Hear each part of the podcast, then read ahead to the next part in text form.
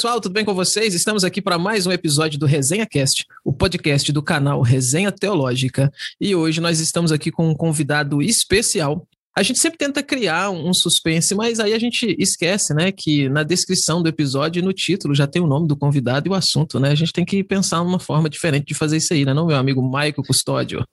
Cara, eu sempre faço suspense e sempre dá certo. O pessoal que tá ouvindo e vendo parece que é, fica cego na hora e não consegue ver quem é o convidado.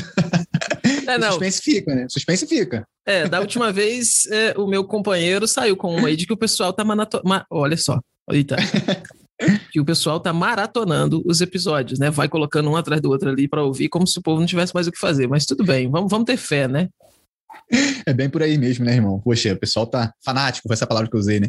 É, bom, nem tanto assim, né? Mas é, o convidado que a gente tem hoje é especialíssimo, né? É, para você e para mim também. Uma pessoa que sabe muito, muito, muito, muito. É, é, impressionante, assim. Fiz uma live com ele lá no Música Café e Teologia. Até hoje o pessoal é, sabe tudo de puritanismo por causa daquela live lá. O pastor Daniel, pronto, acabei o suspense. O pastor hum. Daniel diz falou tanto, tanta coisa boa lá, rapaz. Ó, pra quem não viu, dá um pulinho lá no Música Café e Teologia, já fazendo aquela. Ao jabá. É, aquele jabá, né? Já, dá, já pula lá, já dá um pulo lá, viu, essa live fantástica que foi sobre o puritanismo, né? E todo mundo que falou comigo é, falava assim: Poxa, Michael, como é que aquele pastor, ele, ele sabe, ele fala, fala fluente assim, né? Em português, hein? Fluente e tal, e parece que... Enfim, prazer pra gente, né, irmão? Ter pastor Daniel Dides aqui. Vou voltar a bola para você, porque a apresentação tá contigo. Deixa mole aqui, mas perdão. Sim, mas é um prazer pra gente ter aqui hoje o pastor Daniel Dides. O pastor Daniel Dides foi meu pastor durante aí alguns anos, né? E agora a gente está, de certa forma, em congregações separadas, mas a gente continua unido aí, a gente troca ideia de vez em quando e, enfim, continua sendo influência para a gente. Então, pastor Daniel Didi, se apresente, por favor, a bola está contigo. Ah, obrigado. Bem, primeiramente, é muito especial estar aqui com vocês. Esse podcast é um, uma coisa muito importante que vocês estão fazendo, está atingindo bastante gente aí. Quero parabenizá-los né, por essa iniciativa. E realmente o privilégio, né, meu, estar aqui convidado. Eu, meu nome é Daniel Dides, eu sou brasileiro, nasci aqui no Brasil, mas sou filho de missionários americanos, né? o pessoal nota logo o meu nome. E eu cresci uma parte da minha infância aqui no Brasil, uma parte nos Estados Unidos, formei teologia nos Estados Unidos e sou pastor aqui em Conselheiro Lafayette, Minas Gerais. É, a igreja chama Igreja Batista Histórica, somos uma igreja batista reformada e estamos também né, vinculados com a Convenção Batista Reformada do Brasil, né? a CBRB. Essa é uma convenção relativamente nova aí que estamos tentando também é, associar outras igrejas que estão interessadas em trabalhar nessa linha, né? que são tanto batistas como também reformados, realmente. E estamos felizes né, por, pela oportunidade que Deus está nos dando de fazer parte de um movimento tão especial aqui na história do movimento evangélico no Brasil e exatamente o que está acontecendo nesse setor aí também.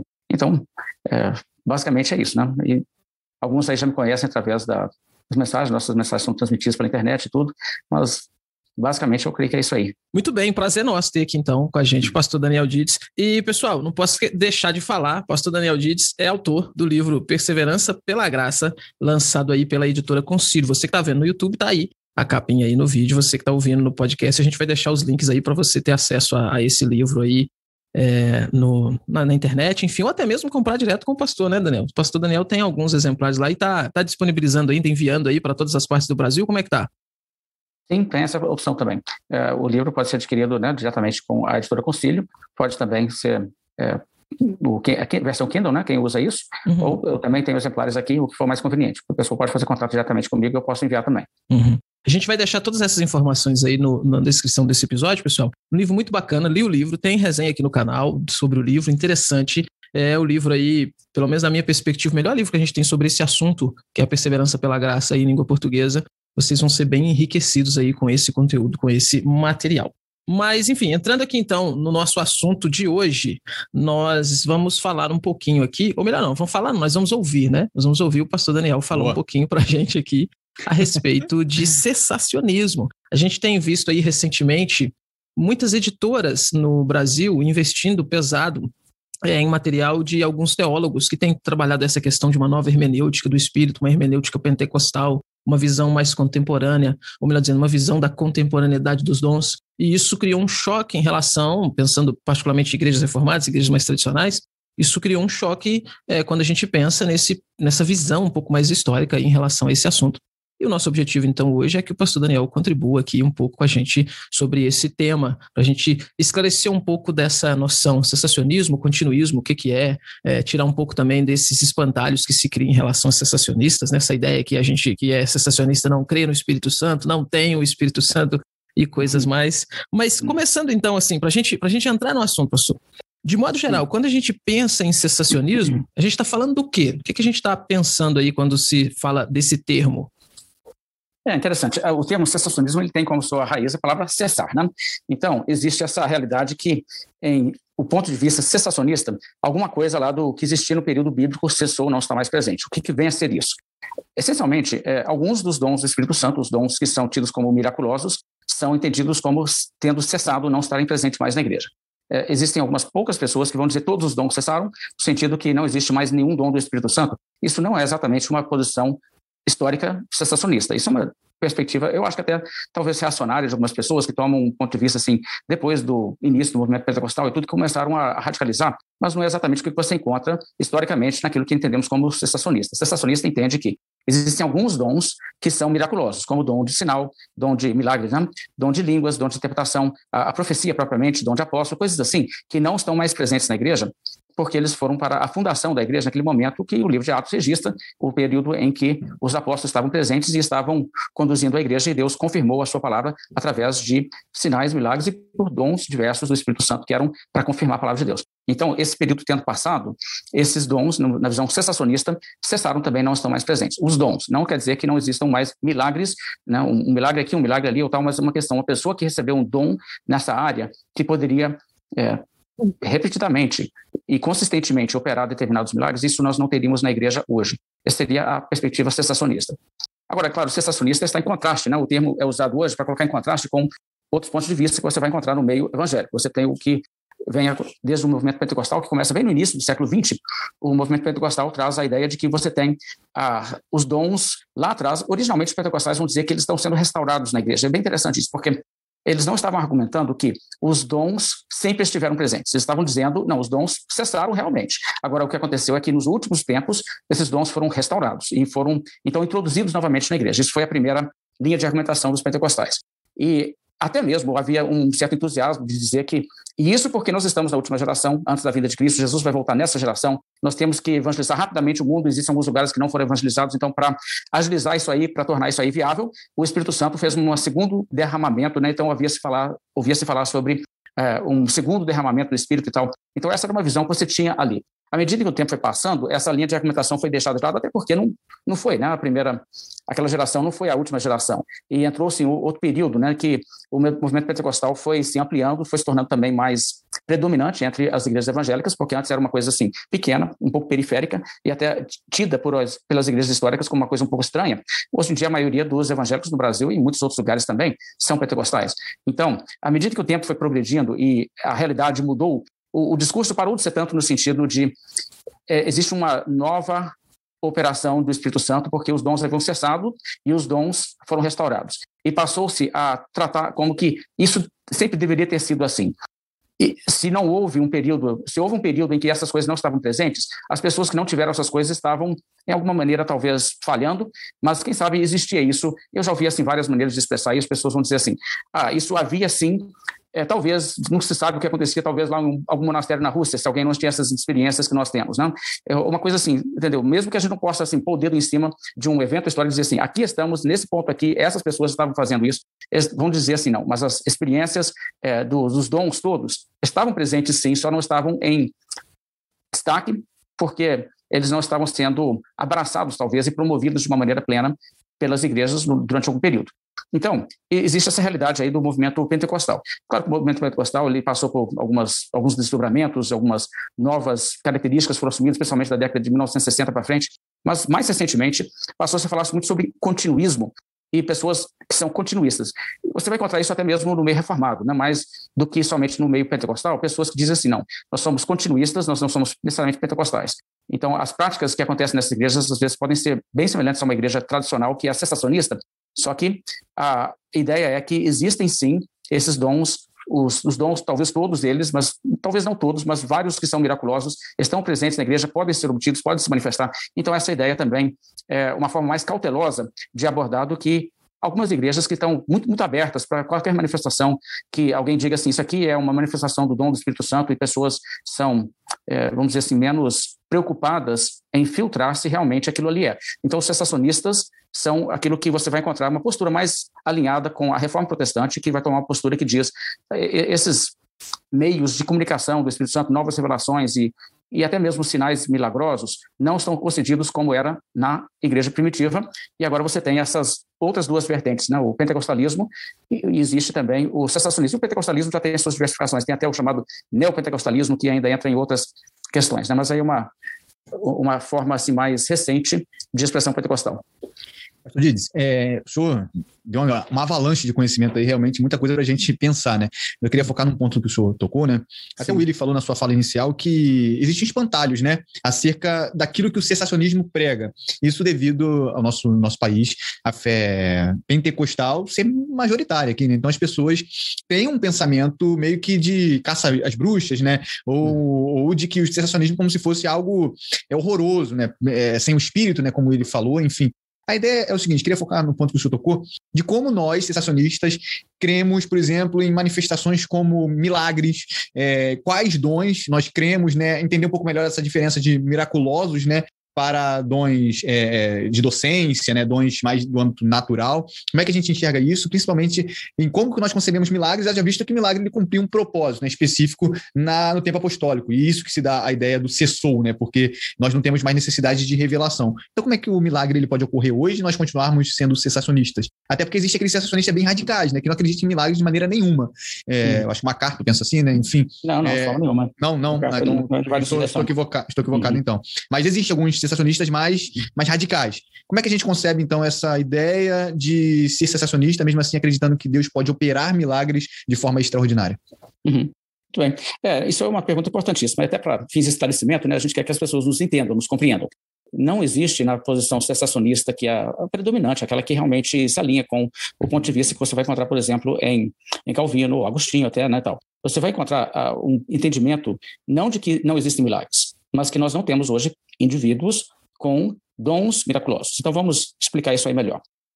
Milagres acontecem, mesmo no período bíblico, mais concentrados em determinados períodos. Existem períodos em que você vê poucos milagres. Então, só para dar um exemplo disso, Abraão viu alguma coisa miraculosa. O próprio nascimento de Isaac foi miraculoso. Agora, ele não viu, por exemplo, uma pessoa que realizou milagres como Moisés realizou, quando no período do Êxodo ele foi enviado por Deus ali para e ele trouxe as pragas, abriu o mar vermelho, fez sair água da rocha, o maná diariamente sendo suprido, essas coisas miraculosas todas que aconteceram, havia bem mais milagres naquele momento do que Abraão viu durante a sua vida. Mas Abraão viu alguma coisa miraculosa.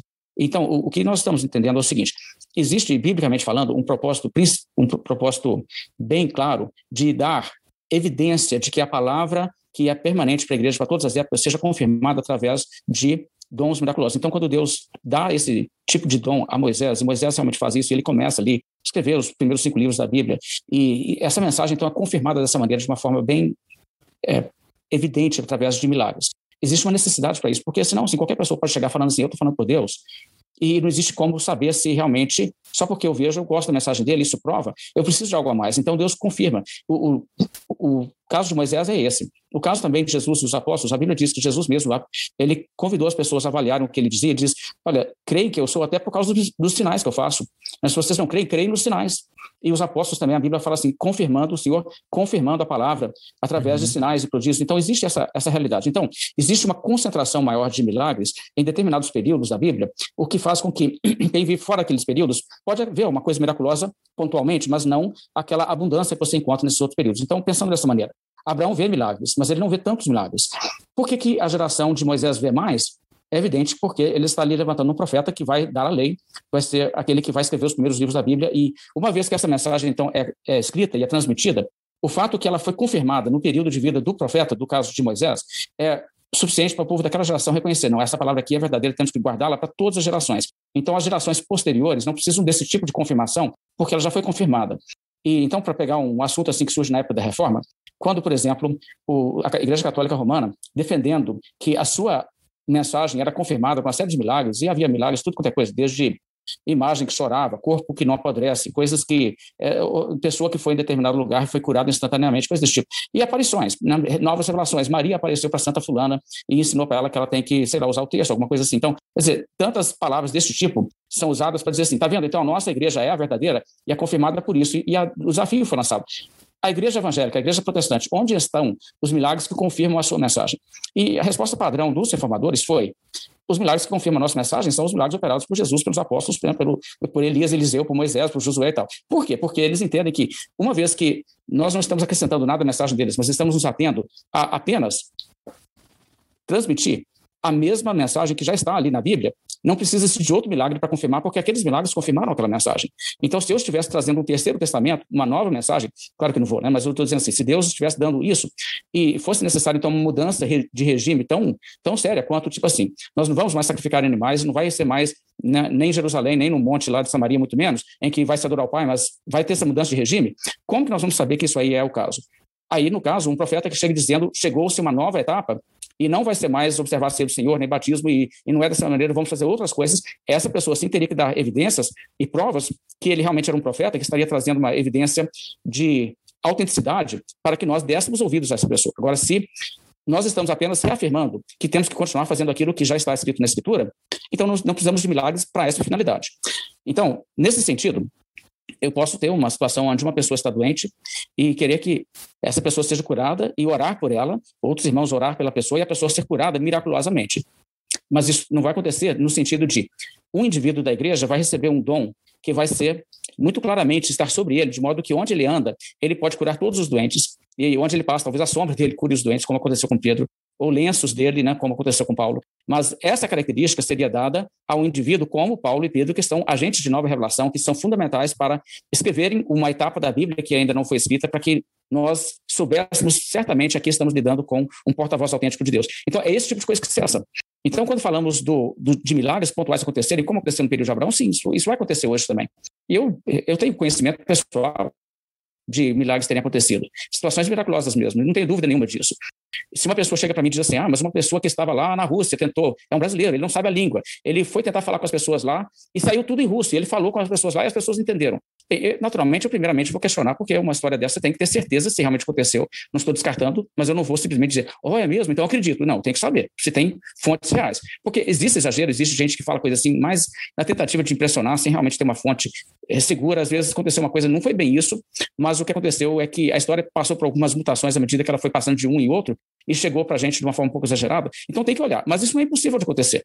Mas a pergunta é: isso aí é o dom de línguas? É uma, a pessoa, por exemplo, faz isso repetidamente, diversas vezes, qualquer ocasião, tipo lá em Corinto, Paulo diz: se uma pessoa for falar em línguas, ele tem que ter certeza que tem uma pessoa presente com dom de interpretação. O que, isso indica? Aqui estamos lidando com pessoas que, em qualquer momento, podem realizar isso aqui. Isso foi uma coisa pontual que aconteceu uma vez, se realmente aconteceu, ou é uma coisa que essa pessoa realmente tem o dom de fazer isso, essa pessoa pode fazer isso é, amanhã à tarde se eu levar ele numa reunião das Nações Unidas, entende? Então, eu preciso saber assim, do que nós estamos falando aqui. Quando falamos de dons, estamos falando de uma pessoa realmente ser dada por Deus uma capacidade sobrenatural que funciona como sinal.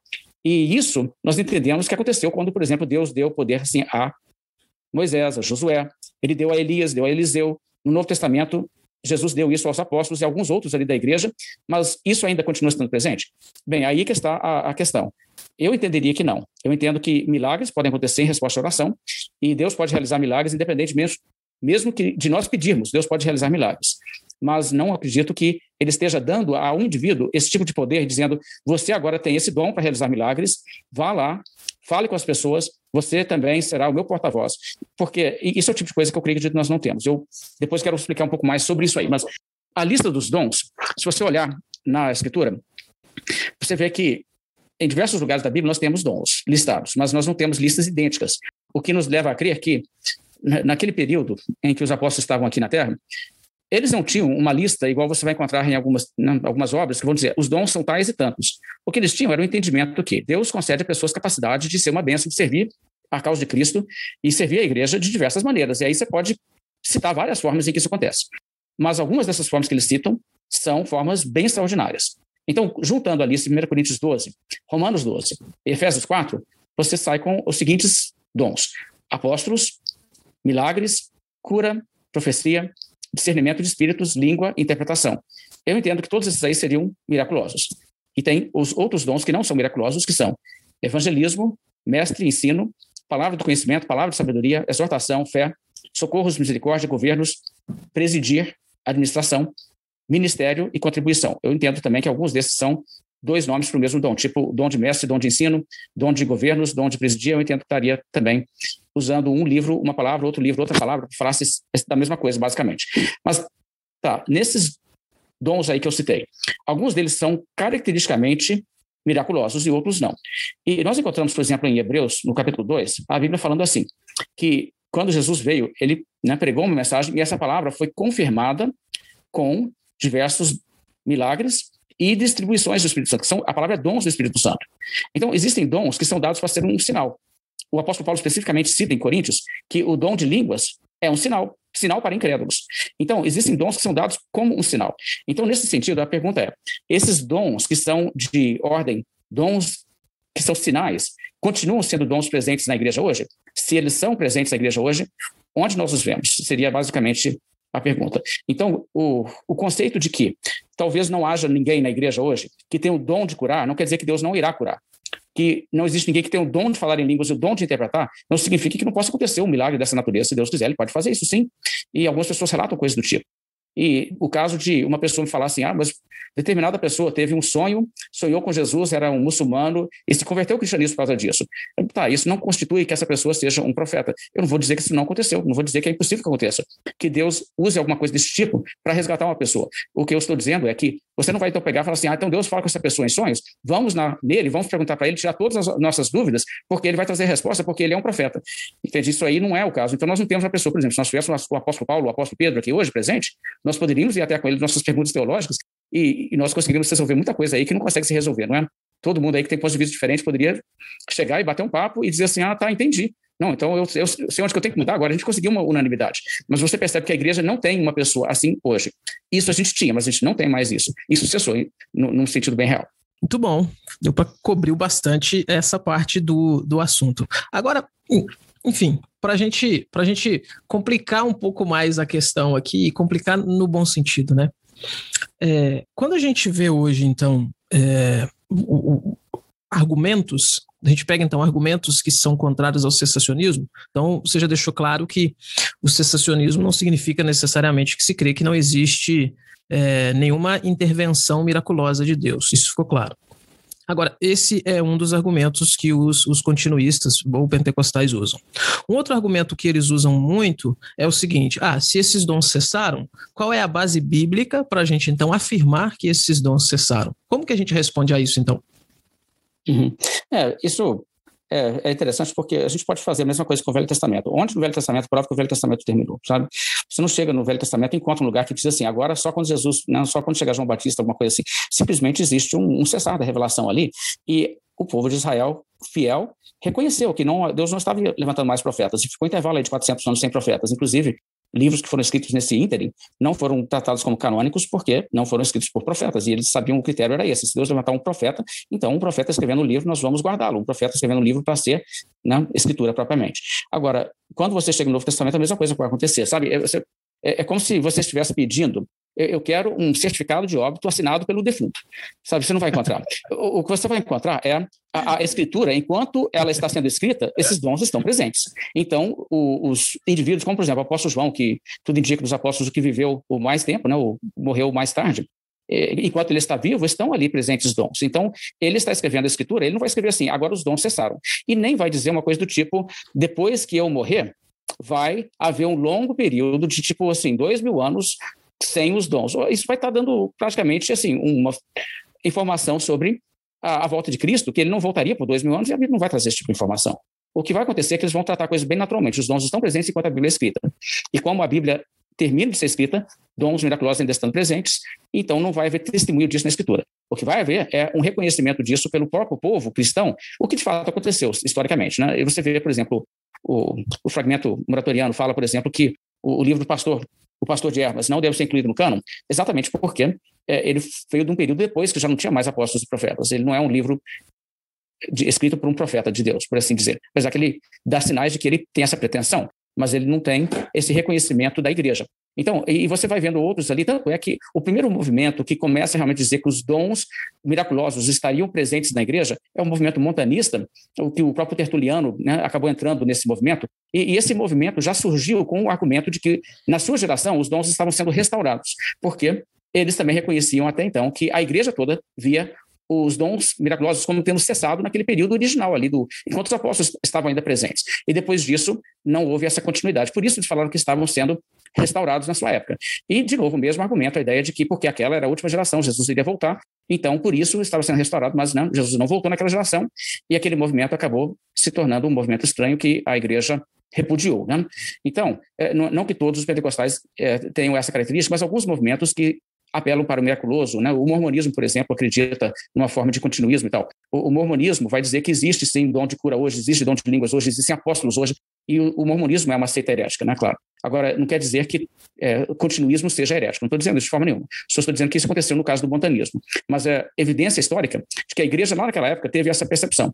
Agora, na Idade Média, você vai ver a Igreja Católica se tornando uma igreja que acredita que novas revelações são dadas, que existem é, pessoas com dons miraculosos. E isso acontece de diversas formas dentro do, do catolicismo medieval, e onde as pessoas no período da Reforma, os reformadores, basicamente rejeitaram essa ideia e disseram não. É, na verdade, essas coisas, essas revelações que eles estão alegando não são autênticas, e também não é verdade que pessoas estejam dotadas de poderes miraculosos. Milagres podem acontecer, um caso aqui, um caso ali, até uma mesma pessoa pode ter várias respostas de oração miraculosas, mas não quer dizer que aquela pessoa tenha o dom.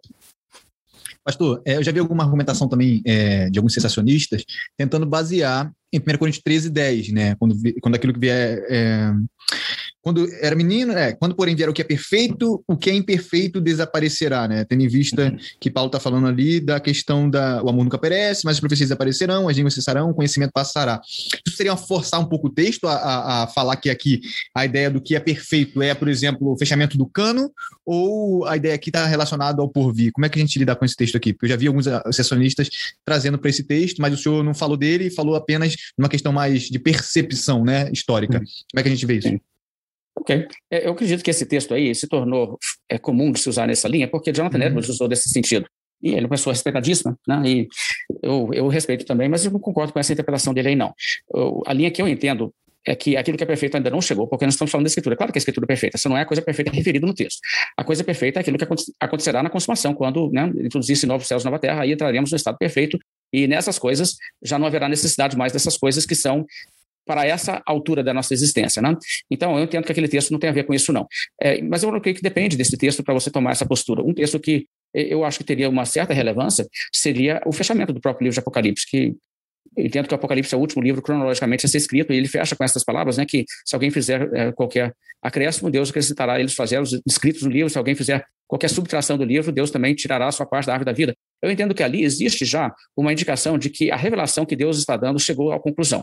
Porque a, a Bíblia é um livro só, no sentido muito real. Ele é uma coleção de 66 livros, mas ela é um livro só que começa com Gênesis e não faz sentido em termos de ter um desfecho até você chegar no Apocalipse. O Apocalipse é o desfecho da revelação. E eu entendo que ali Deus estava dizendo basicamente que a revelação cessou dessa revelação dessa hora. É claro que existe revelação natural, existe você lê a Escritura e Deus abriu seu entendimento, né? a iluminação do Espírito, existe isso hoje, mas no sentido de um novo profeta se levantar, uma pessoa que poderia escrever um novo livro acrescentar na Bíblia, eu entendo que isso não vai ter, porque Deus fechou o cano propriamente naquela altura. É, e quando a gente admite novas revelações, né, seja através de profecia, visão, é, enfim, qualquer outro dom miraculoso revelacional, você deve se admitir também é, que isso seja incluído né, no próprio cano bíblico. Né? Tendo em vista que isso aí era uma propriedade dos, dos apóstolos, isso confirmava a sua palavra, né, que aquilo ali era a palavra de Deus, por que não incluir, por exemplo, uma palavra de um profeta hoje, ou de alguém que teve uma visão, e aquela visão falou diretamente de Deus para com ela, né? Deveríamos uhum. então inserir isso é, numa questão lógica, numa questão de, de ser coerente, deveríamos inserir isso no cano bíblico, né? Estou errado? Errado? Essa questão de inspiração é um assunto assim que eu acho que muitas pessoas não compreendem bem. É, se você observar assim, as promessas que Jesus deu, por exemplo, aos apóstolos, de que o Espírito Santo os guiaria toda a verdade e que eles uhum. é, seriam levados a lembrar as coisas que Jesus falou. O, o, livro de Atos trata a pregação de Pedro e a pregação de Paulo como palavra inspirada autoritativa. Não somente as cartas deles, não somente a escritura, mas a própria pregação, o ensino deles, entendendo-se que quando eles abriam a boca para falar, o Espírito Santo os guiava, assim como os profetas do Velho Testamento. Se você pegar, por exemplo, Ezequiel, Jeremias, pessoas assim, quando eles falavam, mesmo coisas que eles não haviam escrito, eles estavam falando com o Espírito Santo os conduzindo, a sua fala era inspirada. De modo que você vê em Jeremias que depois que ele havia pregado um tanto de coisas lá que Deus mandou ele pregar, Deus falou assim: agora vai e escreve. Você vê que foi escrito depois que foi falado. Mas podia ser escrito como escritura, por quê? Porque a, a própria boca deles era guiada por Deus para falar. E, e, é interessante observar que o apóstolo Pedro pregou coisas em Atos 2 e 3, por exemplo, que ele nem tinha entendido, que ele vai entender mais para frente no livro de Atos. Então, quer dizer, é, é, existe o Espírito Santo conduzindo e conduzindo sua boca ali, e o levando a falar mais do que ele sabia. Ele estava realmente falando sobre inspiração. Então, nesse sentido, os autores bíblicos, os profetas bíblicos, eles tinham realmente essa, essa realidade de, quando eles escreverem um livro, as pessoas guardarem aquele livro, porque eles entenderam que aquelas pessoas falavam sobre a inspiração de Deus quando falavam. Pessoas como, por exemplo, o profeta Samuel. Não é só o que está na Bíblia que Samuel falou sobre inspiração. Samuel, a Bíblia diz que ele foi confirmado como profeta em Israel, porque toda palavra que ele falava, nenhuma caía por terra. E o que isso está nos mostrando é que aquela situação, por exemplo, que a Bíblia relata que o Saul, né, procurando os jumentos, foi lá encontrar com ele. E ele revelou coisas lá para Saul. E Saul, então, né, saiu dali já sabendo como que ele encontraria lá os jumentos que ele está tentando encontrar e tal. Bem, aquelas palavras foram reveladas por Deus? Sim, foram. Assim como aquelas palavras, muitas outras coisas Samuel falou dessa maneira que não foram escritas na Escritura. Mas como ele foi confirmado como profeta nessas falas, qualquer coisa que Samuel escrevesse seria preservado pelo povo de Deus como sendo os escritos de um profeta. A fala dele era verdadeira, os escritos dele eram verdadeiros. Então, nesse sentido, se nós temos profetas desse tipo hoje, então qualquer um desses profetas escrevendo um livro, escrevendo um artigo, é canônico. Entende? Ou então, nós temos que entender o seguinte: não, peraí, peraí, não, não vou acrescentar nada à Bíblia, não. Então você, na verdade, já, já concordou com o sensacionismo na sua essência, porque o sensacionismo vai dizer assim: nós não temos mais esse tipo de coisa hoje. Naquela época havia pessoas que podiam escrever livros canônicos, mas isso cessou. Aí a pessoa diz: não, não cessou. Bem, então cadê os livros? Sabe? É, é a questão. E, e isso tem, traz um complicador real, porque olha só: se nós temos profetas hoje que podem receber revelação de Deus, gente, então me fala qual que é. Chega no consenso aí, porque quando tinha profetas bíblicos como Samuel, como Isaías, como o apóstolo Paulo, como o apóstolo João, as únicas pessoas que disputavam a autoridade deles eram os incrédulos. O povo de Deus daquele tempo tinha unanimidade que eles eram verdadeiros. Não havia disputa sobre isso aí, não. Não havia aquelas pessoas dizendo assim: ah, nós não sabemos aqui se realmente Moisés é um profeta de Deus ou não. Nós somos crentes, nós somos salvos, nós somos do povo de Deus. Mas a gente duvida muito de Moisés, viu? É, é, Moisés é só aquela outra denominação lá de, do povo de Deus que acredita nele. Sabe, não havia isso. E até é um critério bíblico que você vai perceber se Deus levanta um verdadeiro profeta, o Espírito de Deus testifica com o povo de Deus para que o povo de Deus entenda isso. Porque tanto é que nós não temos essa polêmica. Imagina uma pessoa falar assim: nós somos uma igreja evangélica, nós não aceitamos as cartas de Paulo. O que, que nós vamos dizer? Nós vamos dizer assim: não, peraí, se vocês não aceitam a autoridade do apóstolo Paulo como apóstolo, então o, o que isso diz é que vocês não são cristãos. Não, não, detrai nada na autoridade de Paulo. Isso fala muito sobre vocês, mas não, não traz nada de novo sobre Paulo. Porque havia pessoas questionando a autoridade de Paulo e defende isso, por exemplo, ele escreve aos Coríntios. Mas não eram cristãos eram falsos apóstolos, obreiros maus, como ele diz, fraudulentos. Então, nesse aspecto, o que a gente tem que entender é o seguinte: é, naquela época havia isso que a Bíblia descreve. Profetas de Deus, pessoas como os apóstolos, pessoas como o, os profetas do Velho Testamento, como até o, o evangelista Lucas e tal, que o que eles escrevem é acatado imediatamente por toda a igreja como Bíblia, como livro canônico, como livro inspirado. E se nós temos pessoas assim na igreja, quem são essas pessoas? Nós não temos, as pessoas cessaram. E, e, na verdade, as diversas igrejas, as diversas pessoas que sejam pentecostais ou continuistas, não conseguem chegar e apontar e dizer assim: não, aqui nós temos uma pessoa que nós todos concordamos. Essa pessoa fala por Deus, é um profeta. Inclusive, é, nós já resolvemos nossas diferenças teológicas todas, tirando as dúvidas com ele, porque quando ele fala, a gente acabou. Não tem essa pessoa, sabe? Tem um profeta em, em, determinado grupo, outro profeta em determinado em outro grupo, e entre eles eles discordam. E o que acaba acontecendo é o seguinte: as pessoas dizem, não, não estou dizendo que aquele lá não é profeta, não, mas só não concordo com ele. Poxa, então não é o meu tipo profeta. A gente tem que ter o mesmo tipo de profeta, como na Bíblia, ou senão não adianta falar assim, é a continuação. Entende? A continuação exatamente. tem que ser exatamente a mesma coisa, o mesmo grau e gênero. É. Parece que tem espíritos diferentes, né, William? Assim, um espírito que, que fala, que anuncia a profecia, e esse espírito não testifica no coração da igreja que aquele ali é um profeta verdadeiro, né? Então fica essa confusão, né?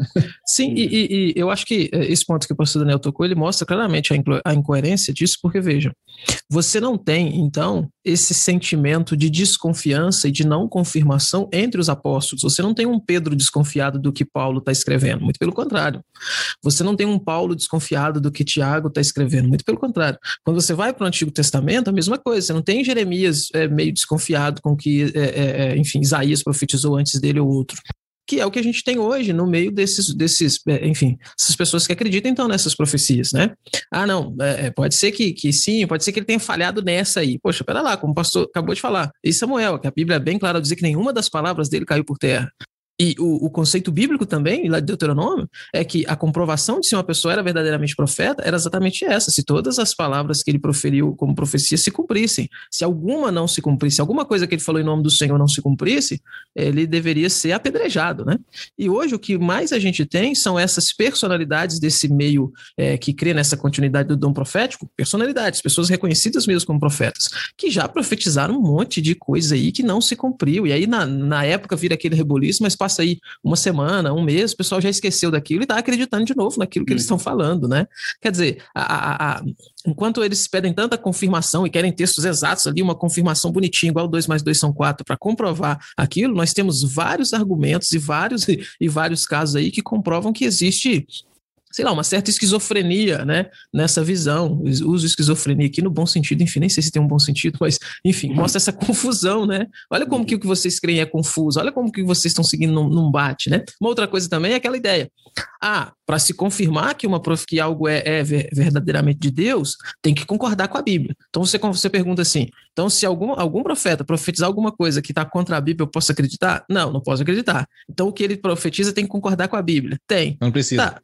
Mas se tem que concordar com a Bíblia, então qual é a necessidade dessa profecia? Não faz sentido, né? Não faz, não faz sentido Ser algum. Redundante, né? Ser redundante, falar aquilo que já, já foi dito. exatamente, exatamente. Quer dizer, você tem aí vários indícios dessa, dessa, enfim, dessa confusão, né? Agora, pastor, pensando nisso tudo, então, a gente, a gente pegou aqui então profecia e tudo mais, enfim, tem outros dons aí que estão dentro dessa problemática. Quando a gente tem Paulo escrevendo ali aos Coríntios, 1 Coríntios 12, e aí depois 14 também, onde Paulo vai dizer que, por exemplo, se houver é, línguas, que haja intérprete, é, se houver profecia, né, que os outros julguem, é, no final do capítulo 12 ele vai dizer assim, buscai os melhores dons, sobretudo o dom de profetizar. Isso não é uma comprovação de que esses dons seguiriam para a igreja até hoje, de que a igreja de hoje deveria continuar buscando isso. Então, uma vez que Paulo está escrevendo uma carta ali que orienta a igreja e ele está falando disso, Uhum. É, o, o, argumento é que, que, que, Deus, na verdade, que Deus, que Paulo, na verdade, regulou, mas não cessou, não é isso, Willi? Não falou assim, ó, não, parem, parem de falar, mas falou assim, é. se devem fazer dessa forma, seria isso, né? Essa, essa, é uma dúvida boa para mim, sim. uhum, sim. Bem, o que eu entendo nessa questão é que o apóstolo Paulo está escrevendo quando esses dons estão presentes, então ele não vai proibir, ele vai simplesmente regular, ele vai falar como lidar com esses dons, porque esses dons são exatamente o que está acontecendo de fato na igreja. Agora, poderia haver algum desvio de, de como usar o, o dom, e podia estar acontecendo isso, manifestando isso na igreja em Corinto, ah, quando eu leio capítulos 12, 13 e 14 de Corinto, eu entendo que o apóstolo Paulo está preocupado com o que está acontecendo lá. Ele não está só elogiando, não. Ele está, de certa maneira, revelando um, uma palavra até um pouco, um pouco de censura por causa do que estava acontecendo ali, de modo que a igreja de Corinto não estava exatamente fazendo aquilo que era ideal. E então coloca alguns é, limites né, do que poderia ser feito. Por exemplo, a questão de falar em línguas. Se alguém falar em línguas, que não teria que acontecer necessariamente, mas no caso de acontecer isso, limite, né? Dois, ou quando muito três, sucessivamente, haja quem interprete. O, o intérprete poderia ser um só. Agora, veja só, a maneira que ele descreve a situação é, é bem interessante, porque ele está falando assim: você vai olhar na igreja, tem alguém que tem o dom de interpretação presente nessa reunião? Se não tem, então não, não vou nem falar em línguas. Se eu tenho o dom de línguas, não vou nem falar. E isso significa que ele diz: olha, o espírito do profeta está tá sob o controle dele. Não existe essa questão de dizer, olha, não tem que falar. Não, não tem que falar, não. Você controla se você fala ou não. E o apóstolo Paulo deixa isso bem claro ali. Então ele diz: se não tem uma pessoa com dom de interpretação, então não fale. Agora, tem a pessoa presente? Então tá, podemos então usar isso no culto. Dois, no máximo três, um de cada vez. Um fala, o que tem o dom de interpretação vai interpretar ou traduzir. Depois o segundo vai ser traduzido. Se for no caso de estourar o limite, vamos então, o terceiro vai falar, e aí ele também vai ser traduzido, e aí cessou. E não vai ter mais do que isso. Então, quer dizer, o que Paulo está fazendo é estar regulando como vai ser usado, mas isso se aplica ao verdadeiro dom. Se nós vamos falar que isso aí, então, indica que nós temos que agir assim hoje, nós temos que ter certeza que nós estamos lidando com o mesmo dom que Paulo tinha em mente. Porque não adianta se você está pegando uma prática que não é a mesma prática e dizendo, nós vamos batizar isso aqui com o nome de dom de línguas, para a gente poder fazer isso na igreja e fazer igual o apóstolo Paulo está falando. Agora, você sabe muito bem que em, em, existem igrejas onde essa ideia de não ter mais do que um falando ao mesmo tempo é totalmente desrespeitado. O pessoal vai falando várias pessoas ao mesmo tempo. Um, um descaso total pelo que a escritura dá como limites para esse tipo de coisa, e as pessoas não se preocupam com isso. Isso em si já diz alguma coisa sobre a forma em que isso vem sendo tratado. É, em segundo lugar, você tem o fato que é, a pessoa muitas vezes não é, não é traduzida. E, e nessa questão toda, por exemplo, o, o dom de línguas é para ser um sinal, certo? Um sinal para o incrédulo. Ou seja, deve ser uma coisa tão poderosa que o incrédulo deve olhar e se convencer de que aquilo ali realmente só pode ser a mão de Deus. Agora, o engraçado é que o que está acontecendo nas igrejas não serve para convencer uma enorme quantidade de crentes, muito menos os incrédulos. As pessoas, entende, não, não vão nessa direção. Então, vamos lá, vamos entender o que acontece a essa altura. O, o dom de línguas, biblicamente falando, envolve as pessoas falarem outros idiomas, idiomas humanos, né? não é dom de falar em línguas de anjos. Aquilo que Paulo fala lá em 1 Coríntios 13 é, é hipérbole, né? Ele está falando assim, nem que eu falasse nos idiomas dos anjos, além de falar os idiomas dos homens. E é semelhante ao que ele diz assim, se eu tivesse o, o dom de profetizar e tivesse todo o conhecimento, quer dizer, uma coisa que ninguém tem, né? Ninguém é onisciente. Então ele está jogando para essa categoria, mesmo que eu falasse nos idiomas dos homens e ainda extrapolasse e fosse até uma coisa que ninguém faz. Então, é, o que acontece? Você tem os dons, os idiomas humanos. Agora, eu não sei exatamente como que sei que é isso, mas o que a gente percebe é o seguinte: se existe uma pessoa que pudesse realmente falar idiomas humanos não aprendidos, então viesse uma pessoa, estivesse presente uma pessoa num culto que não era daquela região, mas fosse de uma outra região, e alguém que não soubesse o idioma dele pudesse miraculosamente falar e pregar alguma coisa para ele, da mensagem de Deus, na língua dele, ele ouvir isso aí, então se reconhecer que está falando na língua dele, é o que aconteceu no capítulo 2 de Atos. E então uma outra pessoa pudesse traduzir tudo aquilo que foi falado para o idioma local, para que todo mundo ali entendesse o que estava sendo dito, e então dois falassem, ou até três falassem, e essa pessoa vendo isso, ele realmente perceberia, peraí, isso aí não é uma coisa natural aqui, existe uma coisa sobrenatural, isso serviria como sinal para essa pessoa. Agora, você sabe que quando existem igrejas que têm essa prática, que falam que vão falar em línguas, dizem que é o mesmo dom e querem então reivindicar um espaço no culto para isso, que a Bíblia diz, Paulo diz para não proibir falar em línguas, o que eles estão fazendo serve dessa maneira como sinal? na verdade, não serve. E existem algumas coisas que são bem interessantes. Pessoas têm feito estudos até sobre isso, até envolvendo pentecostais no processo, para que eles também acompanhassem tudo. E, por exemplo, a questão de tradução. A pessoa vai lá e faz um discurso. Às vezes a pessoa fala em línguas por três minutos. Aí a pessoa vai fazer a tradução. E a tradução, às vezes, sai menos de um minuto. Ou às vezes ao contrário, a pessoa fala em línguas durante um minuto e a tradução sai dez minutos. E você fica pensando assim, tá, eu entendo que né, transmitir uma coisa no outro idioma pode variar um pouco, mas isso é uma variação um pouco estranha, um pouco demais. Agora, o, o, o que é, é, realmente assim, se vamos falar que esse aí é um sinal, sinal mesmo, para provar para descrente, então vamos lá, vamos fazer isso de um jeito legal. Faz o seguinte, pega então pessoas que falam em línguas aí, em diversas igrejas, e tem também alguém que tem o dom de interpretação, deixa a pessoa falar, o outro interpreta, grava, leva numa outra igreja que tem outra pessoa com dom de, de interpretação, toca para ele a gravação, pede para ele fazer a interpretação, vai bater, não vai? vai. Aí, assim, se eu ver as pessoas fazendo isso mundialmente, aí vai ser um sinal. Aí você pode mostrar isso, aí você pode colocar isso, fazer documentário disso, mostrar isso aí para o mundo inteiro, vai ser um sinal excelente. Por que, que não faz isso? Usa como sinal, a Bíblia fala especificamente que o dom de línguas não é para o crente, é para o incrédulo. É para essa finalidade. Mas para essa finalidade ela não serve, entende? Então, quer dizer, você tem que primeiro convencer que você está fazendo a mesma coisa que você tem no período bíblico, para poder dizer o que Paulo está dizendo, que se deve reservar um espaço no culto e não proibir, é exatamente o que nós estamos fazendo. Se a pessoa não pode provar isso, então não pode reivindicar um espaço no culto. Daqui a pouco dá para abrir um curso, né, pastor? de língua dos anjos, né? O senhor que é, é, professor de inglês aí, acho que dá para montar um curso daqui a pouco só com os intérpretes aí que são tem o dom. A gente monta um curso aqui e tal e aprende. Aí não vai precisar é. mais de dom, né? De intérprete. É, e, e, junto a isso, uma outra coisa interessante também que se vê. É, eu, por exemplo, eu venho de um contexto de igrejas que creem na contemporaneidade dos dons, sobretudo dom de línguas, né? Tinha aquela ideia de que o dom de línguas era a confirmação, por exemplo, do batismo com o Espírito Santo. E, e, e, tanto é uma, uma coisa que não bate com o texto bíblico, porque uma coisa que você tem é sempre a mesma pessoa. Você conhece aquela pessoa por anos ali na igreja, você tem aquilo como um cacoete, a mesma pessoa falando a mesma coisa. Então, sei lá, você conhece um irmão lá na igreja durante 20 anos, durante 20 anos ali, todo culto que ele está presente, que ele tem aquele momento então dele de falar em línguas, ele fala a mesma coisa. Ele fala a mesma coisa. Tanto que entre adolescentes e jovens na igreja, enfim, até alguns adultos, isso vira até assim uma espécie de, de, de marca, né? Que os adolescentes usam para se referir a tal pessoa que é exatamente essa mesma fala, essa mesma frase em, em línguas ali, com, né? É, enfim, como se fosse língua, essas línguas estranhas. Então, quer dizer, não bate, né? Imagina, durante 20 anos a pessoa falando a mesma coisa. Chega um ponto que você não precisa de intérprete mais, né? Não, isso aí a gente já decorou, a gente já sabe o que, que é que ele está dizendo, porque é a mesma coisa, né? E você tem também uma outra questão que são, são palavras que são meio que universais nessa questão de línguas, né? Você tem palavras que são universais. Então, você vai numa certa, numa certa reunião, você tem ali pessoa falando língua, você vê ela falando algumas palavras, e aí quando você vai em outro, em outro local, você vê falando palavras parecidas. E uhum. essa é a questão, traduções diferentes, né? As poucas vezes que se tem traduções, né, traduções diferentes. O que mostra que não tem um padrão, então, né? E o que não bate, então, com o texto bíblico, com o que Paulo está dizendo na Escritura Sagrada, né? É, e certamente não serve como sinal, ao invés de levar pessoas incrédulas, céticas, a dizerem Agora eu me convenci, porque isso, obviamente, só pode ser explicado como um fenômeno sobrenatural, elas se tornam ainda mais céticas. E, e para servir como um sinal para o incrédulo, é uma coisa assim que é, é tão importante entender.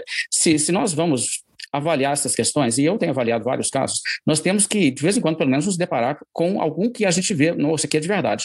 Porque chega num momento em que uma pessoa está falando assim, nós vimos alienígenas em tal lugar, você vai lá e olha, e não era alienígena, foi uma fabricação humana. Você vai em outro lugar, e é a mesma coisa, você vai em outro lugar, e, e é uma coisa que tem explicação que não era alienígena. Chega uma hora que você começa a duvidar de toda essa questão, e isso acontece muito, sabe? Então, o, o que acontece, por exemplo, eu estive num, num programa de rádio com um, um, debate, um debate muito amistoso, no sentido assim, de ser amigável, você é, conversando com, com um irmão de, de uma igreja pentecostal, pessoa que eu respeito muito pelo, pelo seu caráter cristão, mas que tem um ponto de vista diferente do meu. Ele é uma pessoa pentecostal e a gente está falando sobre o batismo no Espírito Santo e ele trouxe a sua perspectiva, eu trouxe a minha perspectiva e a gente teve ali uma conversa, um debate, né, onde a gente tentava convencer né, um ao outro e também aqueles que eram ouvintes sobre o nosso ponto de vista.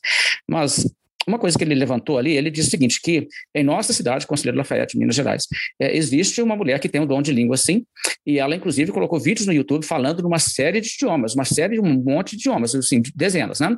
E eu não sabia do caso nessa altura, então eu disse bem, eu não vou poder dizer o que, que eu acho disso, porque eu não vi, né? Mas eu tenho, eu tenho suspeita de que se eu for investigar, eu vou me decepcionar. E, e de fato o que aconteceu não foi outra coisa, sabe? É uma pessoa realmente gravava vídeos, colocava, e não colocava idiomas assim mais conhecidos, mais comuns, mais fácil você encontrar pessoa que dizia assim, ah, eu sei falar esse idioma. Não, não encontrava ela falando espanhol, nem inglês, nem um francês ou um alemão, uma coisa assim que japonês talvez, mas você encontrava falando de idiomas que são assim, algumas línguas africanas, é, árabe, ela falava que tinha falado árabe, falando algumas outras é, línguas que é difícil você achar uma pessoa aqui no Brasil que fala esses idiomas. Então, tudo bem. É, eu assisti alguns vídeos, vi realmente ela falando alguma coisa, ela fazia alguns sons até assim, diferentes, porque, como você estava destacando, Willi, geralmente a pessoa que fala em línguas faz, na verdade, uma salada de sílabas que acontece no seu idioma. E ela fazia isso também, ela fazia sons do português, mas misturados de uma maneira que tinha alguma coisa que lembrava mesmo sons que você escuta às vezes em outro idioma e tal. Mas é, foi uma questão que nós tivemos como fazer uma investigação. O Willi, você mesmo teve um, um encontro com um, um, estudante de seminário, né, que era da África, falava árabe, falava alguns outros idiomas ali, tribais africanos que ela disse que estava falando. Isso mesmo. E você tocou, você tocou para ele isso aí. E ele falou assim: olha, isso, não sei o que é isso aqui não, mas não tem nada a ver com os idiomas que ela está dizendo. Isso aí não é árabe, isso não é o idioma. Então, quer dizer, é, é, é o tipo de coisa que. Isso aí pode trazer um prejuízo muito grande, sabe? Porque olha só o que acontece. Uma pessoa que está tentando se aproximar da fé, e você usa esse tipo de apologética, nós temos poderes miraculosos e tal, olha aqui tem uma pessoa na nossa igreja que faz isso. Se essa pessoa está colocando em cima disso a, a, sua expectativa de confirmar se o cristianismo é uma mensagem verdadeira e descobre então que aquilo ali é uma falcatrua, tanto é que ela tirou agora os vídeos todos, né? Ela, foi obrigada a tirar porque Sim. à medida em que aquilo ali circulou, pessoas começaram também depois a cair em cima. Então, então é, é um negócio complicado isso aí, porque isso aí chega a ser uma espécie de fraude. Na hora, dá um efeito e a pessoa assim, que acredita nisso se empolga. Na nossa igreja tem, e é o poder de Deus, e é real, e é de verdade. Mas olha, depois aquilo ali não vinga, o que, que isso produz, sabe? Então a gente tem que ter critérios. Isso não aconteceu com nenhum caso na Bíblia. Então estamos falando de uma coisa assim bem inferior, infelizmente. Poxa, é, deu para ter uma, uma ideia boa sobre isso, né? Essa, essa ideia aí não tinha, não tinha é, pegada. nunca tinha visto esse vídeo aí. Fiquei até curioso para ver, né? Mas saiu. tirou, tirou. é, saiu do YouTube. Já era. Curioso. Uhum. Tem, tem, tem, algumas, tem, tem, alguns que ainda não foram desbancados, mais recentes aí. Depois eles saem também. Mas dentro ainda dessa ideia, para estudar uma questão mais prática, né? quais seriam, é, de forma explícita, os prejuízos que nós poderíamos assumir, né? Nós cristãos assum, assumiríamos se é, achássemos que realmente esses dons continuam, as profecias continuam, até tem nomes diferentes que dão agora para tipo de profecia, né? Esqueci palavra, esqueci o nome agora palavra profética, enfim, quando é, é uma profecia diferente da profecia é, é, que era do tempo apostólico. Né? Eles têm dito, têm mudado a nomenclatura para poder dizer que ó, não é a mesma coisa, não precisa incluir no cano, né? Mas enfim, quais são os prejuízos que nós podemos assumir, né? Até o próprio é, os nossos símbolos de fé, o símbolo de fé da igreja presbiteriana, ela vai, vai falar que, havendo Deus, né, falar de outros modos, de outros modos, ele cessou de falar desses antigos modos e agora fala somente através das escrituras. Esses prejuízos são grandes, assumir que Deus é, continua falando, seja através de profecia, através de dons, através de visão, através de revelação. Uhum. É, eu acredito que existem uma série de perigos que podem acontecer, e esses perigos não vão necessariamente acontecer, mas podem. Então, vou analisar assim da seguinte maneira. Primeiramente, eu acho que existe o, o perigo da gente dar um status, um poder ilegítimo para uma pessoa dentro da igreja. Uma pessoa que reivindica ter um determinado dom e, na verdade, não tem aquilo. A pessoa, na verdade, não é um profeta, a pessoa tem, na verdade, um uma capacidade de ler a Bíblia, de entender verdades bíblicas e de repente orientar bem ou de repente falhar, porque ele é humano, mas a gente dá uma credibilidade maior porque ele reivindica ser um profeta. Isso é um perigo. Isso é um perigo real, no sentido assim que a gente deveria avaliar qualquer informação que vem assim, como palpite, como conselho, pela escritura, mas se a gente abaixa a guarda pensando assim, não, mas isso é uma palavra profética, a gente pode, na verdade, dar mais credibilidade do que deveria a uma palavra que é falível. E isso tem acontecido com alguns casos, infelizmente, pessoas têm se decepcionado com isso. Eu conheço pessoas que tomaram decisões grandes na vida baseado nisso e perceberam mais tarde que, na verdade, a orientação não vinha de Deus. Era uma interpretação, era, desculpe, era uma mensagem falível de uma pessoa falível. É, e isso é um perigo, isso acontece realmente em igrejas em determinados casos. Né? Um outro perigo que eu vejo também acontecendo é não somente essa questão do, do indivíduo passar a ter um respeito como se fosse uma pessoa de maior importância, como também as pessoas terem um desprezo por igrejas inteiras e denominações, porque acham que, ah, lá não tem isso, sendo que eles valorizam isso de uma maneira assim. E, e na verdade, não é uma coisa que está realmente prevista na Bíblia. Então, esse tipo de sentimento, talvez, de é, alguns cristãos de outras denominações, coisas assim, serem inferiores porque eles não apresentam algumas dessas mesmas características, isso também pode ser uma tentação para algumas pessoas nesse sentido. É, agora, eu acredito que existem ainda perigos mais graves no sentido seguinte. Dentro de uma igreja que não é sensacionista, é muito comum ouvir coisas do tipo assim: Hoje nós temos as mesmas coisas que tinha na época bíblica. Jesus é sempre o mesmo, ele é ontem, hoje o mesmo, permanece para sempre. É claro que ele é sempre o mesmo, mas não quer dizer que ele sempre haja a mesma coisa. Né? Existe, existe um período da história em que Jesus está presente aqui na Terra, ele não está presente na Terra hoje, mas ele é o mesmo. Agora, como eu disse, no Velho Testamento você tem aqueles períodos de maior concentração de milagres, como no período de Moisés, como no período de Jesus. E tem os períodos como o período de Abraão, que tem poucos milagres. Mas Jesus é o mesmo. Isso não quer dizer que o, o caráter e a natureza de Cristo muda. Só significa que ele não está derramando as suas bênçãos miraculosas de uma forma tão abundante em determinados períodos da história. Então, é, mas quando você ouve esse tipo de discurso, o que começa a acontecer é que as pessoas muitas vezes criadas nessas igrejas começam a pensar assim: o que aconteceu na Bíblia é o que acontece hoje. As curas que tiveram na, que Jesus fez na Bíblia são as curas como eu vejo hoje na igreja. Eu vejo pessoas sendo curadas e tal. E aí, em determinada altura, essa pessoa começa a entender um pouco mais o mundo e começa a perceber: olha, existem muitos momentos em que a cura não acontece, onde não resulta no que eles estão dizendo. Eles estão dizendo que é sempre a vontade de Deus a cura divina, mas nem sempre a cura divina acontece. Então, o que está acontecendo aqui? E existem momentos em que eles pronunciam cura e depois a pessoa morre da doença. Acontece também. E eles começam a olhar aquilo com uma certa. É, uma confusão e começam a entender o que está acontecendo aqui. Depois eles talvez vão na faculdade começam a entender que existe até mesmo é, sintomas que são psicossomáticos, que a pessoa pode ser induzida pela pelo pensamento mesmo, a bloquear sintomas e não sentir mais coisas que ela estava sentindo antes. E não é cura miraculosa, é, é, o poder da sugestão, coisa que um placebo pode funcionar para fazer isso também. Eles começam a entender isso tudo e eles começam a entender assim: pera então, quer dizer, o que aconteceu no período bíblico é o que acontece na minha igreja hoje. O que acontece na minha igreja hoje não é tão sobrenatural assim. Então, não existe base para acreditar no cristianismo. Entende? Isso aí pode, na verdade, fazer uma, um trajeto diferente e levar a pessoa a uma espécie de liberalismo, onde a pessoa não acredita nos milagres bíblicos como milagres. Porque a definição de milagres dele está vinculada a uma prática que não atende a ser exatamente aquilo que aconteceu na época bíblica. É, o que aconteceu na época bíblica foi muito mais grandioso do que está acontecendo em qualquer igreja. Não tem ninguém que faz os milagres que Jesus fez hoje. Ninguém está fazendo os milagres que Paulo, Pedro, Moisés fizeram. Ninguém. Então, quer dizer, quando a pessoa pensa que o que eles estão fazendo é a mesma coisa, o que eles estão dizendo é o que está acontecendo na Bíblia não é nada mais do que isso que nós conseguimos fazer hoje, que inclusive alguns conseguem fazer, que depois a gente começa a ver pela vida deles que nem crentes eles são. Ou eles são heréticos em sua doutrina. E aí, isso pode complicar totalmente a fé de uma pessoa. Isso pode levar uma pessoa à apostasia. É, e outra coisa também, a igreja pode apostatar por um processo. É, é, muito difícil você pensar assim.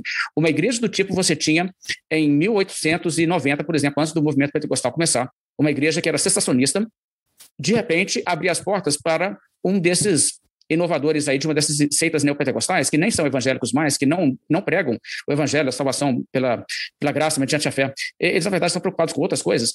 E é impossível imaginar uma igreja dessas despontando no cenário há 130 anos atrás e sendo chamada de evangélica.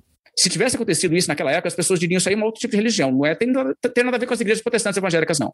Mas o que acontece é aquele degradê, passo a passo, onde as igrejas vão caminhando um pouco nessa direção, um pouquinho mais, e passo a passo vão chegando lá, de modo que acontece justamente isso. Então, assim, eu conheço uma pessoa, por exemplo, aqui da nossa cidade, se mudou para o Rio de Janeiro, e eu perguntei como está, a pessoa está indo, está firme na igreja, e a mãe me falou assim: olha, está indo à igreja tal. E me falou o nome de uma igreja que a gente não pode reconhecer como uma igreja evangélica propriamente, mas é uma igreja dessas é, de, de muito, muita ênfase em milagre, coisa assim, mas que não prega o evangelho. Então, o, o que, que aconteceu? Essa pessoa entendeu o quê? Não, mas é uma igreja que se diz evangélica. Então, beleza.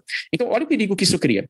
Se essa pessoa estivesse num ambiente que diz para ela assim, não, o contexto é esse, ela nunca cairia na conversa de um falso profeta que diz: Eu recebo revelações de Deus, eu sou um profeta de hoje, e então começa a falar doutrinas que são contrárias à Escritura, que nega a, a, Trindade, nega a suficiência da Bíblia, um tanto de coisa. E, e isso só acontece exatamente porque uma pessoa é, não teve que dar um salto de uma igreja como as igrejas reformadas sensacionistas para lá, porque esse salto ela não daria. Ela só teve que dar mais um passo do tipo de igreja onde ela estava, que já tinha sabido, não, tem profetas hoje, tem, tem novas revelações, sim, para a pessoa não ter aquele, aquela reação violenta que ela deveria ter diante de um falso profeta fazendo esse tipo de alegação. Entende o que eu quero dizer? Então, eu creio que isso abre a porta assim para desvios né, desse tipo. Se a verdade está né, aqui bem no, no, centro e a pessoa se afasta da verdade um pouquinho, desse grau que ela se afastou, talvez ela não caiu para a heresia, mas desse grau, um pouquinho mais para o erro, ela pode ir com mais facilidade e em algum ponto ela vai cruzar a linha para a heresia. Então eu acho que isso também é um perigo que cria. A gente quer estar mais perto do, da verdade bíblica em tudo possível, para que a gente também não corra o risco de desvios se tornarem desvios maiores. Porque toda brecha que você abre para o erro, o diabo consegue explorar aquilo ali para abrir aquela brecha e passar o caminhão da heresia para aquela brecha daí a pouco. Muito bem, muito bom mesmo. E é assim, é importante mencionar também que a gente vive num contexto onde tem havido um trânsito considerável de pessoas que saem de igrejas, então, com essa visão, com essa teologia, e têm tido interesse maior, cada vez mais, por, por, por igrejas onde você tem. Igrejas de herança reformada, vamos dizer assim, né? Igreja de tradição reformada. Agora, a gente tem também um crescimento de personalidades aí, referências aí no meio reformado, que tem defendido e tem se, né, tem se mostrado como continuistas. A gente não pode dizer que isso cria, então, uma certa confusão na cabeça dessas pessoas? O que, que você pensa sobre isso, professor? Não, eu acredito que a posição continuista, que alguns indivíduos que eu respeito muito têm adotado, é, eles simplesmente têm esse risco, sabe? Porque eles não vão adotar em suas igrejas algumas práticas dessas, é, às vezes até bizarras, que vão acontecer, de forma nenhuma eles vão fazer isso. Mas o, o que pode acontecer é que eles deixam ali uma uma espécie de porta aberta que pode ser explorada pelo diabo, eu entendo. Porque é aquela coisa, né? É, eu não acredito que alienígenas estão visitando o planeta Terra. Até teologicamente eu não vejo como isso seria uma, uma coisa possível.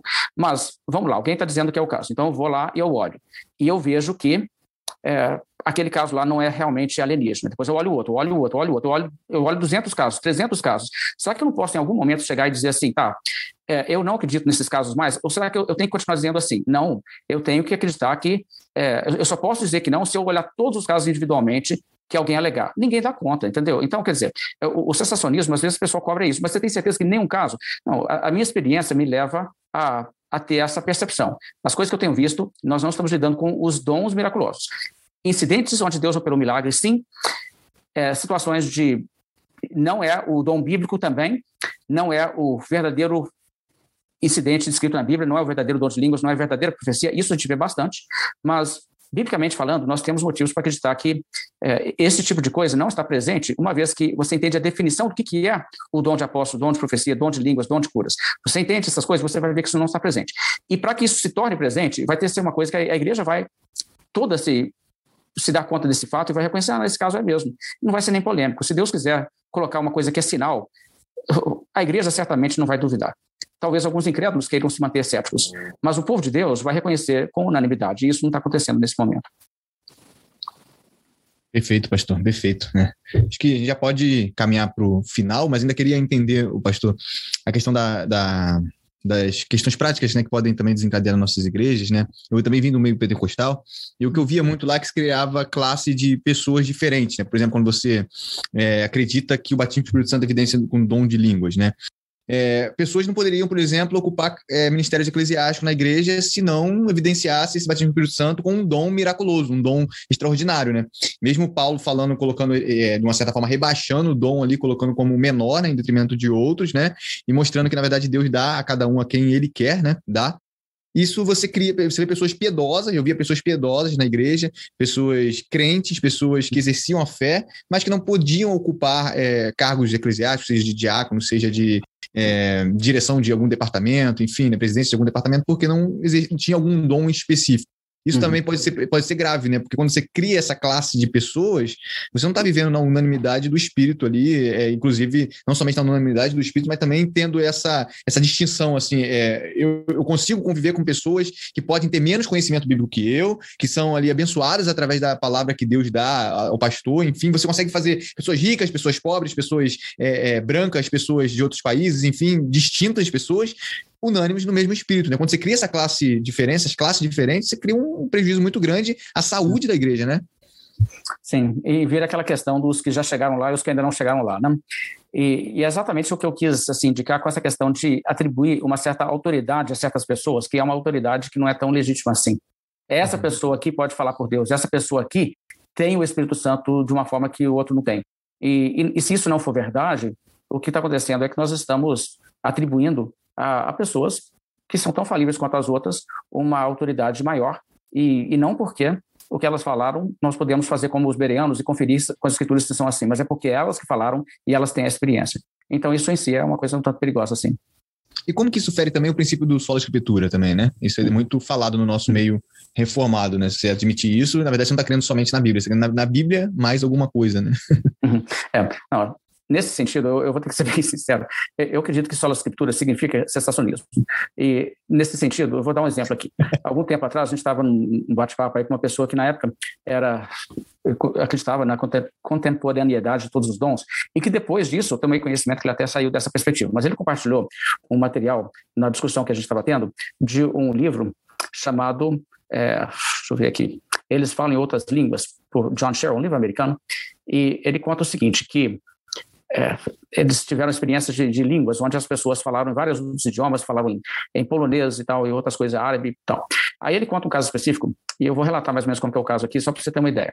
É, essa pessoa disse o seguinte: olha, desde que a gente não acredite que Deus esteja dando nenhuma é, nova revelação, no sentido que Deus está é, trazendo informações como acontecia, tipo assim, informação bíblica a mais, nós podemos acreditar nessas coisas sim. E aí ele passou essa, esse caso. O caso seria que um homem tinha entrado no culto para assistir um culto pentecostal, e isso estaria relacionado às coisas acontecendo na Califórnia no início do movimento pentecostal.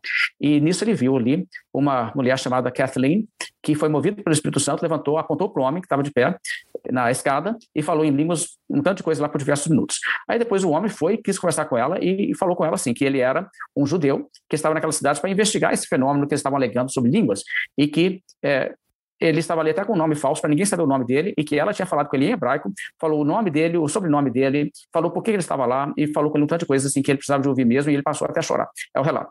Agora, o que a gente faz com um relato desse? Bem, primeiramente, é, eu não sei se isso realmente aconteceu. Encontrar essa informação no livro alegando que isso aconteceu não é uma prova de que realmente aconteceu. Então, isso pode ter sido totalmente ficção, pode ter acontecido uma coisa que não foi bem isso, mas com um grau de exagero chegou a ser o relato como consta, mas independentemente, o que você deve reconhecer é o seguinte: o que está sendo alegado nesse caso, apesar que essa pessoa diz que ele acredita em sola escritura, ele está dizendo que Deus revelou a essa pessoa informações, assim como Deus revelava a profetas como Samuel no Velho Testamento coisas, assim como revelava para profetas como né, Elias e Eliseu, como aquele caso lá que ele olhou para o general, né, e chorou. Eu sei o que você vai fazer daqui a uns anos com o meu povo. E o homem olhou assim: quem sou eu, só esse cão para fazer isso tudo? Quer dizer, esse tipo de situação é que está sendo relatada como acontecendo aqui. Agora, eles dizem que não está acontecendo, que eles não estão dizendo que isso fere a história da escritura, mas fere sim. Porque se isso é verdade, se um relato como esse é verdade, então vamos lá. Quem falou com essa mulher? Assim, na verdade, a, a, bem da verdade, nada ela trouxe ali de informação que não poderia ter sido até um espírito de, de adivinhação, um espírito maligno. Um espírito maligno pode falar o nome de uma pessoa, sobre o nome de uma pessoa, de onde ela está, porque ela está ali, e falar coisa da vida pessoal dela. Isso pode acontecer até com o demônio. Não estou dizendo que foi, entende? Só estou dizendo assim, que esse tipo de coisa. Mas essa mulher não sabia. De onde ela obteve essa, essa informação?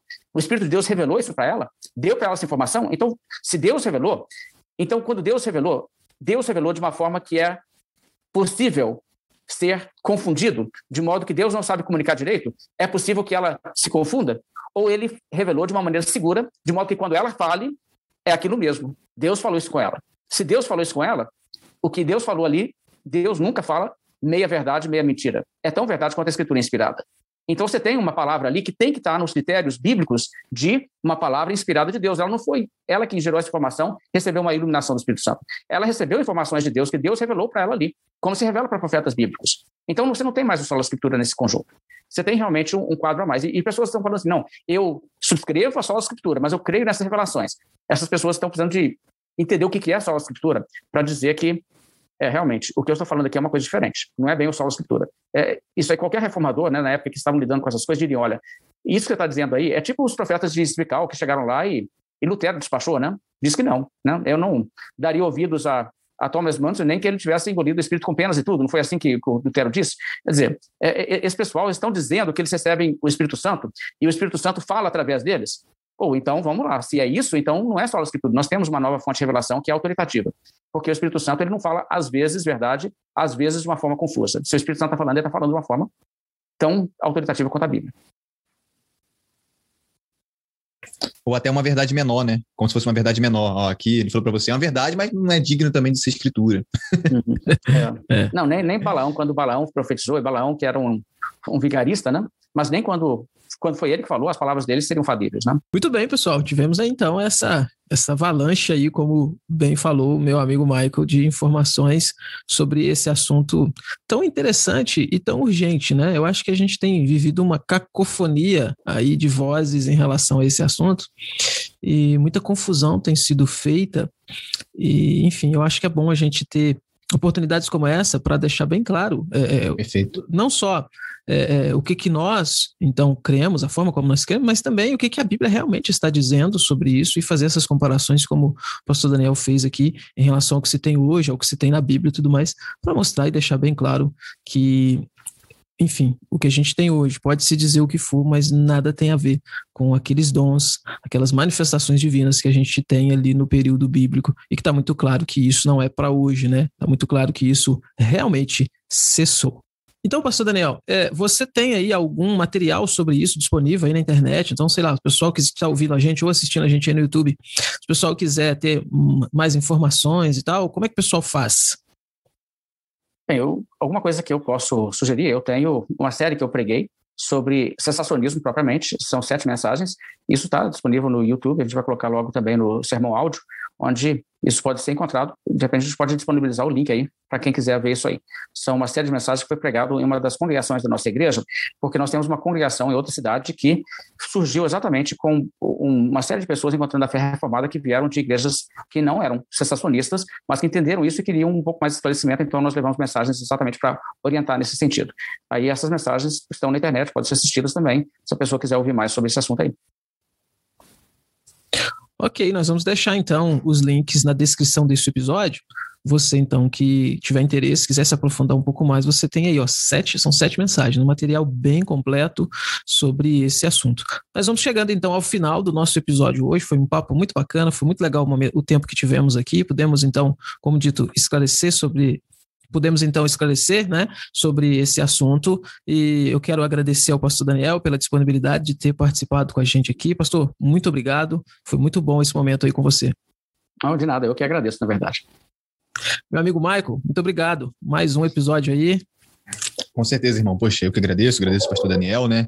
É, você, o Willi, e a gente sai com essa sensação, né, de que o sensacionismo, na verdade, não é rejeitar o espírito, muito pelo contrário, né? É valorizar o espírito, principalmente através das escrituras, e valorizando aquilo que foi verdadeiro, que é falado através do, foi falado através dos apóstolos, através dos profetas, e hoje nós pregamos isso, né? Não construímos mais nada além daquilo que já foi feito. Poxa, fantástico. Deus abençoe, pastor Daniel, abençoe seu ministério, sua vida, é, que possa produzir muitos materiais aí teológicos para que a gente possa desfrutar disso, né, não ele? Exatamente. E mais uma vez, lembrar do livro, tá? Aqui, ó. Se você tá no YouTube, você tá vendo aí a capinha do livro na minha tela aqui. Perseverança pela Graça, lançado aí pela editora Concílio, escrito pelo pastor Daniel Dides. É um livro que vai falar, então, desse quinto ponto aí dos cinco pontos do calvinismo, vai, né, esclarecer bastante esse assunto aí. A gente vai deixar aqui também na descrição desse episódio maneiras de você conseguir, então, ter acesso adquirir esse material aí também. A gente vai ficando por aqui. Tchau. Até os próximos episódios deste canal.